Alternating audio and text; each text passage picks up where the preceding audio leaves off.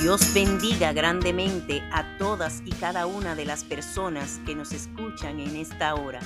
Nuestro Señor Jesús habla a nuestras vidas cada día, trayéndonos paz, fortaleza, esperanza. Él nos brinda su mano poderosa para ayudarnos a salir de las situaciones difíciles que nos presenta la vida. A continuación, escucharemos esa palabra de Dios revelada a través de su sagrada Biblia. Y sea cual sea la necesidad que usted tenga hoy, escuche lo que le dice el Señor.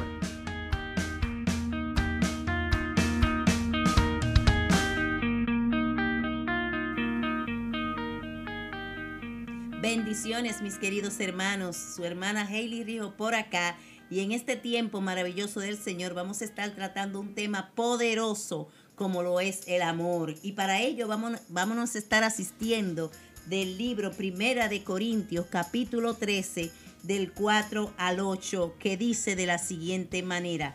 Leemos en el nombre del Padre, Hijo y Espíritu Santo.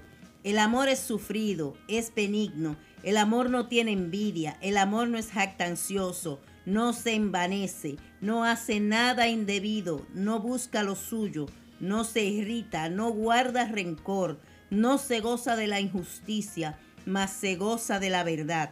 Todo lo sufre, todo lo cree, todo lo espera, todo lo soporta. El amor nunca deja de ser. Amar es dar sin esperar nada a cambio.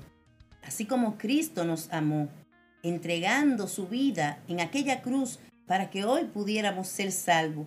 Esa salvación que usted y yo no podíamos comprar. Jesús en ningún momento pensaba en lo que usted o yo le podíamos dar a cambio de este sacrificio tan grande. Solo pensó en lo que nos estaba entregando, esa salvación poderosa. Este es el mayor ejemplo de lo que es amar. El primer y gran mandamiento nos habla del amor, pues nos insta a amar a Dios, amar a Dios sobre todas las cosas.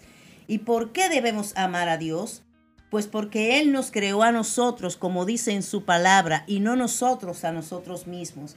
Si existimos es por su misericordia. Cada día despertamos porque Él nos ha proporcionado una vez más el aliento de vida. La mayor demostración de su amor hacia nosotros fue la entrega de su único Hijo por nuestra salvación. El segundo gran mandamiento es que amemos a nuestro prójimo como a nosotros mismos. Asimismo, como Dios nos ama, debemos amar a los demás, perdonándonos cada día, no permitiendo que las debilidades que cada uno tenemos nos separen, haciendo como nos dice el apóstol Juan, amémonos unos a otros, porque el amor es de Dios. Todo aquel que ama es nacido de Dios y conoce a Dios. El que no ama no ha conocido a Dios, porque Dios es amor.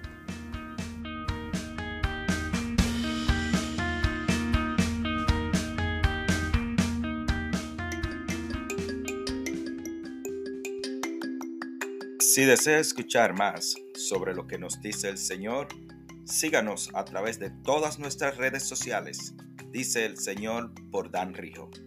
También, si desea compartir con nosotros su experiencia en Jesús o si desea que oremos por usted, escríbanos a nuestra dirección de correo danrijooficial@gmail.com o también a ministerio oficial gmail.com y con gusto estaremos atendiendo a su comunicación.